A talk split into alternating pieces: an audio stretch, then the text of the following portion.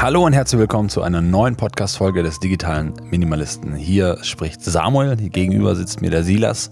Hallo. Und wir freuen uns, euch heute wieder in ein spannendes Thema zum Thema digitaler Minimalismus hineinzunehmen. Genau. Grundsätzlich, wie vor jeder Podcast-Folge, wenn ihr Interesse an einem gesonderten oder besonderen Thema habt, wo ihr sagt, hey, es wäre saucool, wenn ihr darüber mal sprechen würdet, dann lasst uns gerne eine E-Mail-Adresse zukommen unter eine E-Mail-Adresse. Ja, also ein Thema über unsere E-Mail-Adresse, das würde schon besser funktionieren. Aber schreibt uns gerne an podcast.derdigitale-minimalist.de. Ich komme direkt von der Arbeit ja. Ähm, da sind noch einige Gedanken durcheinander. Grundsätzlich freuen wir uns auch riesig über Feedback von euch. Das heißt, wenn ihr einfach ja auf Apple Podcast oder auf Spotify eine Bewertung da lasst, ein paar Sterne da lasst, das hilft einfach ja uns besser finden zu können. Genau, Silas. Gefunden werden zu können. Gefunden werden zu können. Haben wir es heute. worüber, worüber werden wir uns heute austauschen?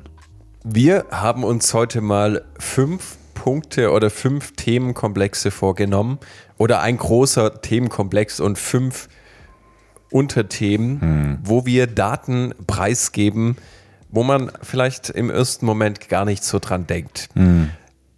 Und das kann ein Riesenthema sein.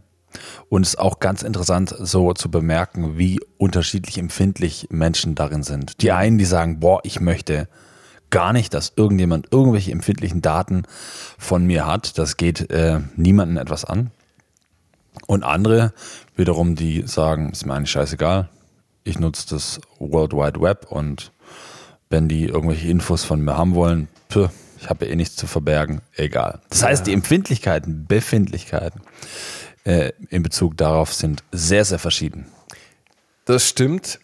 Und ich hatte auch letzte Woche oder vor, ist schon ein bisschen länger her, am 21. Februar ist die letzte Folge online gegangen mit Jan Penfrat. Kann ich auch nur empfehlen. Da ging es auch um die dunkle Seite der Online-Werbung. Wir hatten mm. das mhm. auch drüber, mm. über diesen Punkt, wie empfindlich sind Menschen dem gegenüber. Und manchmal ist es einfach so, wenn wir jetzt zum Beispiel sagen, uns ist es egal, wenn Google das und das über mich weiß, mhm. dann ist uns meistens nicht die Tragweite dessen bewusst. Und wenn man es dann ganz praktisch als Beispiel aufzeigt, ich habe es dir vorhin gesagt, würdest du, wenn ein Fremder bei dir klingelt und sagt, hey, kann ich mal deinen Browserverlauf durchschauen, würdest du dann sagen, ja klar, komm rein und schau mal durch. Ja, also auf jeden Fall nicht. Es wird sich ein bisschen komisch anfühlen, um ehrlich zu sein. Genau. Und so ist es ganz häufig. Wir, wir haben uns heute aber fünf von diesen Fällen, wo wir Daten abgeben und uns das vielleicht gar nicht so bewusst ist, fünf Fälle rausgesucht, die jetzt nicht die klassischen sind, Facebook, Instagram und Co., bla bla bla, das haben wir ja alles schon mal mhm. durchgekaut, mhm. sondern wir starten direkt rein mit Nummer eins. Und das sind Apple oder Google Maps mit der Funktion Street View. Hast hm. du die schon mal benutzt, Sam? Ich habe die auf jeden Fall schon mal benutzt, gerade wenn ich äh, mir einen Ort angeschaut habe, beziehungsweise vorhatte, einen Ort zu besuchen und dann einfach vorab schon mal reingespiegelt, hey, wie sieht's dort aus? Ich habe noch nie Apple View benutzt, mhm. aber ja, Street Maps auf jeden Fall. Ja, also Apple ist da auch ganz stark vor, vorangeschritten in dem Bereich. Wenn ihr zum Beispiel ein iPhone habt, dann checkt es gerne mal aus.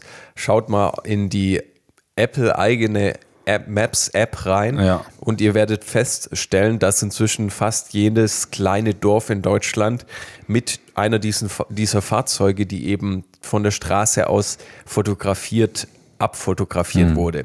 Wir haben vorhin mal einen Blick reingeworfen und wir müssen sagen, ist schon krass, wie hochauflösend und wie nah man auch mhm. an Häuser ranzoomen kann mhm. und teilweise kleinste Details erkennt. Ja, die Bildqualität ist da wirklich auch echt richtig gut. Also ähm, ich kann mich daran erinnern, dass das vor ein paar Jahren noch nicht so gut war, also dass da eine Weiterentwicklung stattgefunden hat. Mhm. Zumindest in meiner Wahrnehmung. Ja. Als Basis hierzu nochmal, Grundsätzlich ist es in Deutschland erlaubt, Häuser von der Straße aus zu fotografieren. Mhm. Also wenn ich jetzt mit meinem iPhone zu dir komme und mich auf die Straße stelle und dein, deine Wohnung, dein Haus fotografiere, dann ist das völlig in Ordnung. Mhm. Wenn ich das dann jeden Tag um die gleiche Uhrzeit abends in der Dämmerung mache, dann wird es suspicious. Ja, ein bisschen creepy. Genau, aber ich darf grundsätzlich durch Deutschland laufen und ein Haus fotografieren. Mhm. Jetzt kommt es aber zu dem Punkt, der entscheidend ist, nämlich dann, also ich darf das Bild dann weiter verwenden, zum Beispiel auch online posten oder auch zum Beispiel in einen Film einbauen. Ich bin ja Filmproduzent, wenn keine Persönlichkeitsrechte verletzt werden. Also ich darf keine Rückschlüsse ziehen, wer wohnt denn in diesem Haus? Was sind das Ja, für Menschen? Also die ganz, in diesem Haus ganz leben? praktisch kann das äh, ein Nummernschild sein, äh, kann auch ein Klingelschild sein. Oder eben auch, wenn äh, so ein Street View Fahrzeug durchfährt und man gerade aus der Türe herauskommt und ähm, eben Gesichter auch zu sehen wären, die werden dann meistens blurry gemacht, oder? Das sieht Genau. man, die sieht man dann nicht. Ja, also von daher, Apple und Google haben das Recht, diese Dinge zu tun, die sie da tun, aber in dem Maßstab, die sie, in dem sie das durchführen, der ist natürlich gigantisch. Also eine einzelne Person könnte das natürlich niemals abdecken. Und was ich dann trotzdem erschreckend finde, und das ist jetzt auch der Punkt, dem wir uns vielleicht gar nicht so bewusst sind. Ja, die Kennzeichen werden verpixelt. Ja, die Haustür wird verpixelt. Ein Fall, das war bei uns der Fall, das war zum Beispiel nicht verpixelt. Auf unserem Briefkasten stand unser Name drauf, den man von der Straße aus sehen Ah, hat okay, können. krass, ja. Und der ist wahrscheinlich irgendwo durchgerutscht. Der war nicht verpixelt. Ja. Ich habe dann beantragt, dass unser Haus komplett verpixelt wird. Das kann man sowohl bei Google So dass man euch ja nicht mehr findet. ja, finden kann man uns schon, aber man kann keine Rückschlüsse ziehen, wer in diesem Haus wohnt Ja. und was die Person auch ausmacht. Also ich poste euch in die Shownotes die E-Mail-Adresse beziehungsweise einen Link, eine Anleitung, Mhm. wie ihr jeweils bei Google Maps und auch bei Apple Maps eure Häuser verpixeln lassen könnt. Und ihr denkt euch jetzt sicher, ja gut, äh, dann fotografieren die halt mein Haus, äh, werden ja keine großen Daten irgendwie äh, sichtbar oder über mich nicht sichtbar. Das kann sich ändern, äh, sobald eure Garage offen steht und äh, hier euer Lambo oder euer Opel Twingo oder ist ein Twingo ein Opel? Keine Ahnung.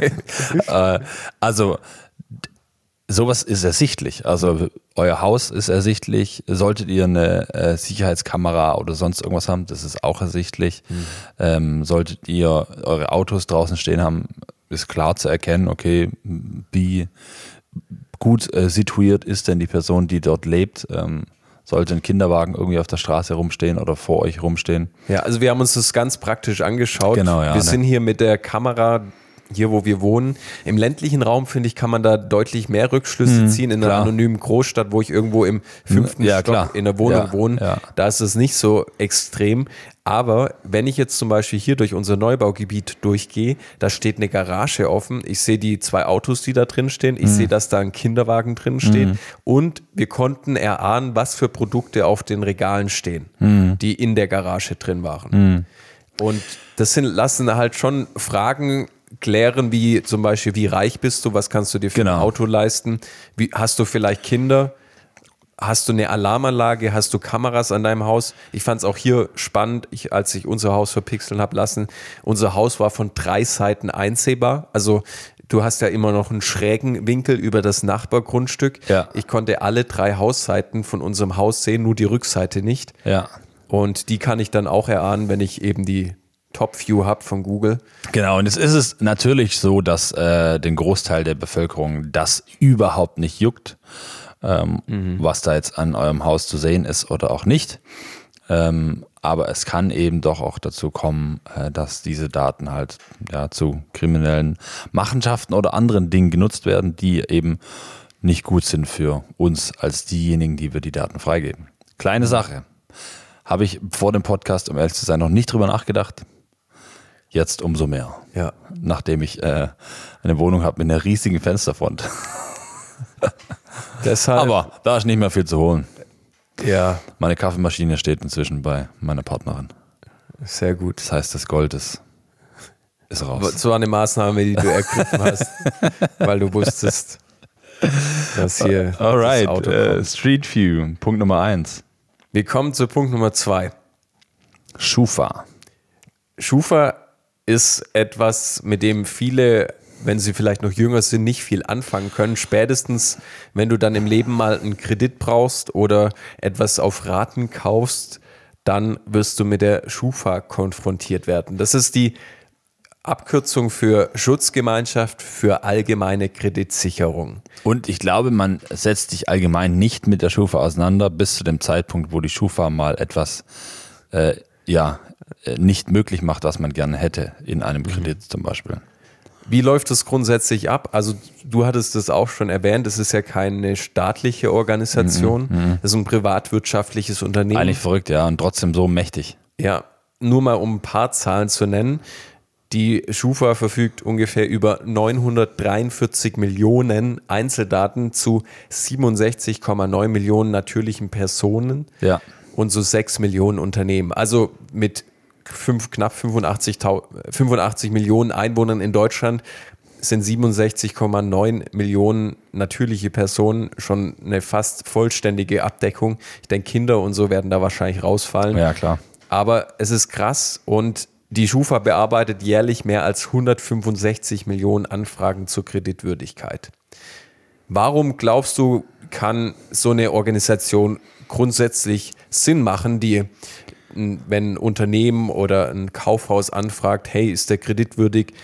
Was Ja, klar, kann da also positiv sein? Im Grunde ist es ja schon positiv, wenn ich ein Produkt verkaufen möchte und Interessenten hab, hab, hab, habe, hop. hep, hop, hab, hep, habe ähm, und dann einfach auch sicher gehen kann, okay, die Interessenten, die da jetzt gerade da sind, sind auch äh, kreditfähig. Das heißt, sie haben auch das Geld, um für das Produkt zu zahlen. Genau. Oder sei das jetzt, sei das jetzt in einer Einmalzahlung oder auch Genau. in einem längeren äh, Prozess, aber sie sind auf jeden Fall flüssig, finanziell fähig, ähm, um eben dann auch äh, ja genau die Gegenleistung einzureichen, sofern sie ein Produkt haben möchten. Also wenn es sowas gar nicht geben würde, irgendwie schon auch kritisch, weil dann ja wäre gar keine Verlässlichkeit da und dann gehst du in Vorleistung als Firma, kriegst nie einen Gegenwert und dann geht die Firma hops, um es mal ganz ah, simpel irgendwie auf den Punkt zu bringen. Deswegen ist schon an sich schon noch eine gute Sache. Also gerade wenn es darum geht, es ist spannend. Also ihr könnt hier auch wieder der Punkt, ich verlinke es euch in den Shownote, ihr könnt einmal im Jahr, das ist seit es die DSGVO gibt, kostenlos, ihr könnt auch gegen Kosten einen Report anfordern, aber ihr könnt einmal im Jahr kostenlos einen Report anfordern von der Schufa im Rahmen der DSGVO Datenauskunft. Und der beinhaltet, was habt ihr für ein Scoring bei der Schufa, das berechnet die Schufa, was habt ihr da für eine Kreditwürdigkeit? Und ihr könnt auch einsehen, was für Unternehmen haben denn Daten bei der Schufa angefragt. Ich fand das spannend. Zum Beispiel, das sind so Dinge, wo man manchmal gar nicht denkt, dass da Daten abgefragt werden. Ich habe bei Zalando was eingekauft. Ich hatte einen relativ großen Warenkorb. Das ist ja heute auch so ein bisschen das Verhalten. Man nimmt mal eine Größe mehr mit oder noch ein anderes Produkt, einfach um ein bisschen was anprobieren zu können. Und da sind dann schnell mal 1000 Euro im Warenkorb. Ja. Und da will Zalando natürlich sicher gehen, hey, wenn ich jetzt die Ware da rausschicke Ja. und es ist eine Person, äh, die ist gar nicht imstande oder hat in der Vergangenheit oftmals Kredite oder auch eben solche äh, Vorauskassengeschichten, nee, keine Vorauskassen, sondern auf Rechnung hat, Ja. hat die einfach nicht beglichen, Ja. dann ist es natürlich auch für die gefährlich. Und wo das natürlich auch dann zum Tragen kommt, wenn du jetzt zum Beispiel ein Auto leasen möchtest, Ein Haus finanzieren Ein Haus möchtest. finanzieren ja, möchtest. Das sind eher die großen Dinger. genau. Ja, aber wo äh, kommen da unsere Daten auf eine Art und Weise, ähm, beziehungsweise wo geben wir unsere Daten da frei oder geben wir da unsere Daten her, ohne dass uns das auffällt? Nimm uns da mal mit hinein. Gerne. Also einmal hatte ich es schon angesprochen, bei jedem Kaufverhalten, das wir eigentlich im Internet haben, das von uns ausgeht, findet meistens eine Schufa-Abfrage statt. Auch bei Sachen, die ich direkt zahle. Da ist es meistens nicht so, Ja. aber wenn es darum geht, auf Rechnung zu bezahlen oder auch auf Raten zu zahlen, findet immer eine Schufa-Abfrage. Ja, ja, statt. ja. Und soweit ich weiß, ist es auch so, dass natürlich die Unternehmen bei der Schufa keine Mitglieder sind, aber da dementsprechend äh, angedockt sind. Ich, wa- ich glaube nicht, dass jetzt ein kleiner Einzelhändler jedes Mal bei der Schufa anfragt. Ja. Aber es ist so, dass wir grundsätzlich, das, dessen sind wir oft nicht uns nicht bewusst, Beispiel Zalando, wenn wir im, ganz normale Dinge kaufen, dass dann eine Abfrage stattfindet. Ja. Dann ist es auch so, dass wenn Leute manchmal denken, oh, ich brauche jetzt schnell einen Konsumkredit, Es gibt ja online inzwischen Plattformen, wo ich über Orcs Money oder andere Plattformen mal schnell einen Kredit Klarna oder, Genau. oder sind das auch? Klarna, auch in die Richtung, ja. ja. ja. ist da auch ein Anbieter, Ja. wo ich mir schnell mal einen Kredit über 10.000 Euro, weil ich jetzt unbedingt eine neue Playstation will, wobei die kostet äh, nicht so das, viel. Und das, und das sind ja ein paar Klicks, gell? Das geht ja super schnell. Genau. Das, da bist du drin. Du gibst deine Daten da aber preis und dann wird eine Anfrage gestartet bei der Schufa, die Mhm. checkt, ob du dementsprechend kreditwürdig bist und dann kommt da wieder das Feedback zurück, okay, ihr könnt dem Ding Kredit geben. Ja, ja.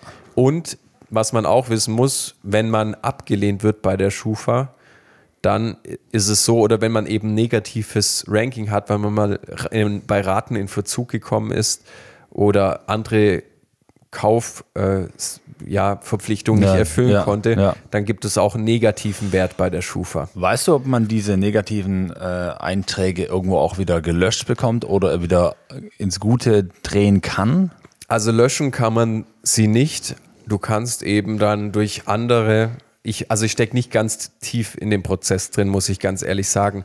Aber du, du musst dich dann, denke ich, einfach wieder hocharbeiten. Also wir können auch mal da The nochmal. Game, aber können wir, können wir selber mal nochmal nachlesen, recherchieren. Genau, Oder ihr auch als Zuhörer und Zuhörerin könnt super gerne mal nachlesen. Genau. Nur nochmal, um das kurz abzuschließen. Also, es ist halt so ein bisschen fraglich. Die Schufa, also sie speichert sehr viele Daten über uns. Deshalb gibt es einige Kritiker, die sagen: Hey, da ist eine Verletzung der Privatsphäre und des Datenschutzes. Dann ist es auch oft so, wenn da fehlerhafte Informationen mal weitergegeben werden, ist es ganz schwer, die wieder da löschen zu lassen. Ja. Und die können eine negative Auswirkung haben auf dich. Ja. Dann ist es eine unklare Bewertungsmethode. Also wir wissen nicht, wie dieser Score von der Schufa zustande kommt. Ja. Zum Beispiel das Lustige ist, wenn du eine, wenn du eigentlich gar keine Kreditkarte möchtest, Mhm. äh, dann äh, ist es aber trotzdem sinnvoll, vielleicht eine Kreditkarte zu haben, weil wenn die Schufa sieht, okay, du begleichst regelmäßig deine Kreditkarten, Ah, ja, ja. Schulden, Ja. du bist zuverlässig, wenn es um Rückzahlung geht, dann ermöglichen sie dir vielleicht auch längerfristig, dass du größere Kredite bekommst. Also deshalb ich keine Finanzberatung hier, aber ziemlich komplexes System. Ja. Und es gibt fehlende Alternativen. Die Schufa ist das einzige oder nicht das einzige, aber das dominierende Ja, Unternehmen das für Marktmono- Kreditinformation. Marktmonopol. Genau. Ja. Also fordert da mal eure Daten an und seid euch einfach bewusst, wenn ihr ein Kaufverhalten habt, Ich glaube, das ist interessant für jeden mal rauszufinden, Ja. okay, was für Daten werden da erfasst. Deswegen cool. Das haben wir auch in die Shownotes. Genau. Dann, Sam, machen wir weiter mit Punkt 3. Der Browser. Also, ich weiß nicht, was für ein Browser du benutzt. Äh, der klassische Browser bei Apple ist jetzt Safari. Ähm, wir hatten es mal äh, über Firefox. Ist auch schon wieder bestimmt ein Jahr her.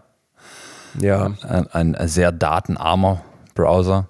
Genau, aber grundsätzlich, jedes Mal, wenn wir im Internet unterwegs sind, ähm, geben wir Daten von uns äh, ja, preis. Also fängt an bei dem, dass erkannt wird, von wo aus wir ins Internet einloggen. Ähm, dann natürlich äh, wird zum Teil erfasst, äh, was für Interessen wir verfolgen. Das heißt, auf was für Webseiten wir uns äh, herumtreiben. Ähm, genau. Du kennst dich da vielleicht ein bisschen besser aus mit der, mit der Einschränkung von äh, eben Daten, die preisgegeben werden. Das gibt ja zum Teil schon auch Möglichkeiten, dass das weniger ist. Also ich glaube, uns ist allen bewusst, dass wir Daten hinterlassen, wenn wir uns im Netz bewegen. Aber was viele nicht wissen, dass der Browser schon von Natur aus, je nach Anbieter, relativ viele Daten speichert. Selbst wenn wir dann ganz safe sind im Internet und keine Social-Media-Plattformen und einen Adblocker benutzen, dann ist es so, sobald wir den Browser geöffnet haben, das ist wie so eine so ein Eintrittstor zu einem Zimmer. Und in dem Zimmer hängt eine Überwachungskamera, die bekommt alles mit, was in dem Zimmer passiert. Und äh, da ist es einfach so, dass da Google natürlich mit Google Chrome, dem Browser, hau- dem hauseigenen Browser, sehr viele Daten erfassen kann. Das Ganze lässt sich in den Einstellungen ganz einfach deaktivieren, aber es machen viele einfach nicht. Okay. Und deshalb Ja. die, die schauen dann, dass sie im Netz sicher unterwegs sind, aber ihr Browser ist der Sammelt, eigentliche sammelt. Datensammler. ja, ja, ja. Von daher entweder wechseln zu einer Alternative wie Mozilla, die da kein äh, gewinnorientiertes Unternehmen im Hintergrund haben. Brave wäre eine Browser-Alternative und auch die Suchmaschine gibt es auch Alternativen, wobei man das sagen muss, Google ist halt brutal gut und Ja. sehr ergebnisorientiert. Das finde ich auch, ja, ja. Also ich, ich lande dann doch immer wieder auch bei Google, weil man eben halt da äh, die Ergebnisse findet, die man braucht. Aber das ist ein bisschen so die Krux. Genau. Ja. Von daher checkt mal eure Browser-Einstellungen, dass da definitiv die Schalter, die Switches auf aus sind, was die Standorterfassung angeht, wenn ihr euch mit eurem Android-Phone einloggt. Vielleicht den YouTube-Suchverlauf ausschalten, damit die von Google nicht wissen, was habt ihr für Videos gesehen und äh, solche Sachen einfach mal überprüfen. Dann haben wir einen Punkt auf dem Tableau, äh, den fand ich ganz interessant. Ähm, ein Thema, mit dem man ständig konfrontiert wird, mindestens beim Wo Einkaufen. wurdest du das letzte Mal gefragt? Kannst du dich erinnern? Ähm, ich war jetzt die letzte Woche nicht einkaufen, aber beim letzten Mal einkaufen auf jeden Fall. Ja. Safe. Man muss dazu sagen, die zwei letzten Punkte, auf die wir noch eingehen, die sind jetzt vielleicht für manche schon ein bisschen offensichtlicher, aber im ersten Zug kann man auch relativ naiv an die Ja, Sache und ich habe selbst auch noch nie drüber nachgedacht. Und äh, der Punkt, über den wir jetzt sprechen werden, sind die Payback-Punkte. Jeder von euch ist sicher schon mal gefragt worden, äh, oder jede von euch ist sicher schon mal gefragt worden, ob sie denn Payback-Punkte sammelt. Paybock. Paybock, Payback. genau, und ähm, ich fand es interessant, ich, also ich persönlich habe es noch nie gemacht, ähm, aber es ist ja interessant, mit jedem ähm, Payback-Punkte sammeln wird ja so ein Stück weit erfasst, was ich ausgegeben habe, was ich eingekauft habe. Denn das wiederum ermöglicht mir halt eine gewisse Summe an Payback-Punkten, die ich dann später wieder nutzen kann. Das heißt, da wird mein Einkaufsverhalten ganz gut gescored oder zumindest mal äh, gescannt. Ja. Also Payback sagt zwar von sich, sie geben keine Daten an Dritte weiter und ihr Kaufverhalten wird auch nicht an Dritte weiterverkauft.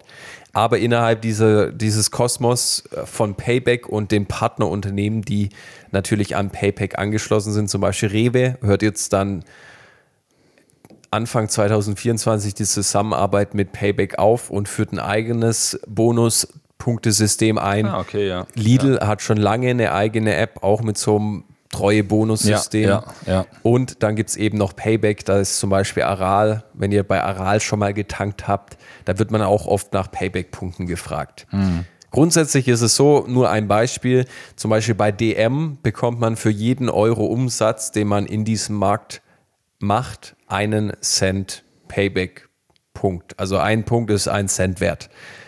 Und um Punkte überhaupt eintauschen zu können, müssen Kunde, Kunden 200 Punkte sammeln. Also für mindestens 200 Euro in der Drogerie einkaufen. Und das ist natürlich eine Riesensumme, Ganz, dass, ganz schön viel Deo. dass man dafür erstmal einen Wertcheck in Höhe von 2 Euro bekommt. Klar gibt es da manchmal noch so Sonderrabattaktionen und Coupons, wo man dann bis 10% bekommt. Aber es ist krass, wie da das Kaufverhalten getriggert wird, dass man noch mehr kauft, um noch mehr Payback-Punkte zu sammeln, um dann eigentlich irgendwelche Prämien einlösen zu können, wo auch Studien herausgefunden haben, dass diese oftmals teurer sind, als wenn man sie einfach reg regulär woanders gekauft hätte Ja. und einfach die Preise mal verglichen ja. hätte. Und am besten spart sich sowieso, wenn man nichts kauft. Das ist richtig, genau. Aber ja gut, das ist nochmal ein anderes Thema.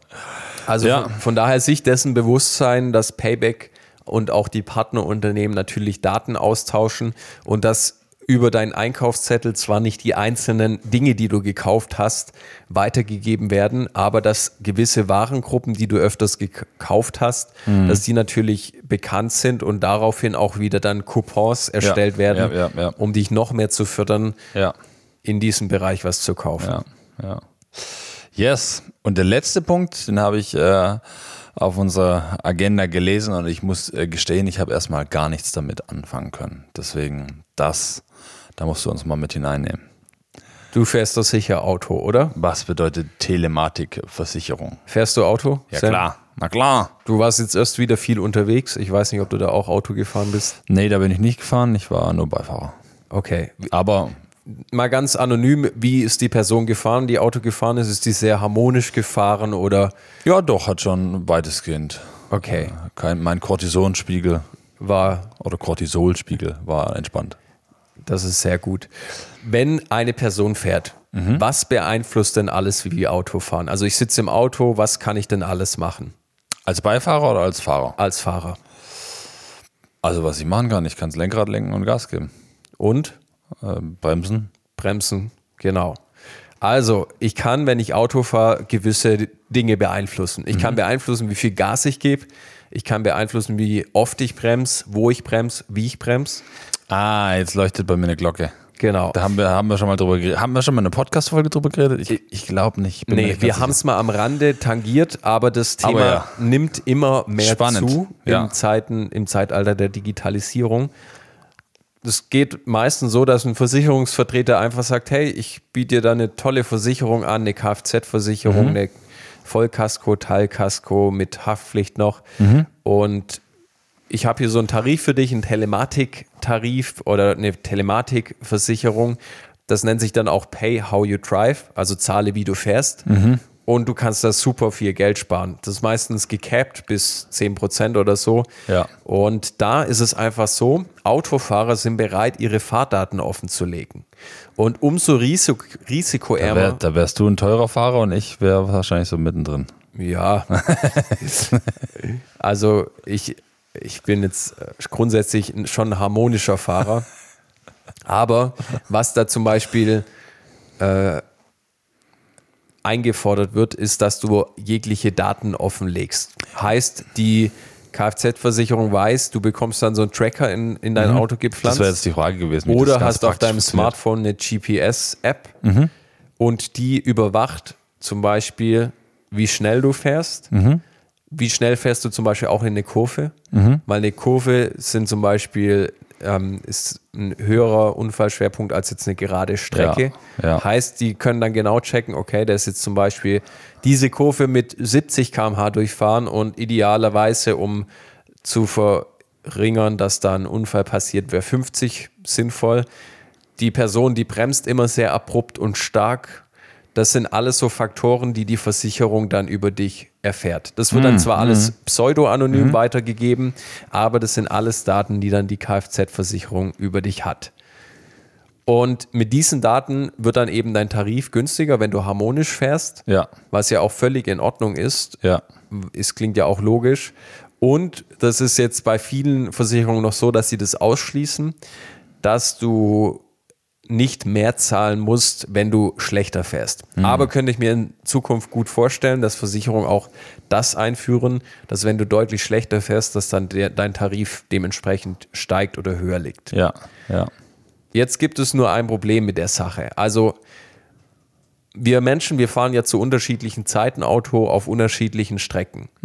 Heißt, wenn du jetzt zum Beispiel viel bei Nacht fahren musst oder wenn du zum Beispiel in einer Stadt lebst, wo du oder eine Strecke fährst zur Arbeit, wo bekannte Unfallschwerpunkte sind, zum Beispiel gewisse Kreuzungen. Das sind ja Einflussfaktoren, die bei, da kannst du gar nichts dafür. Und diese werden trotzdem mit einberechnet in diese Telemin Tel Telematikdaten.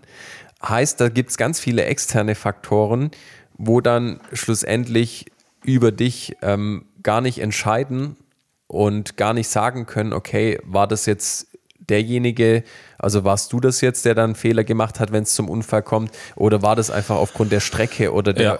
Verhältnisse, der Wetterverhältnisse so? Ja.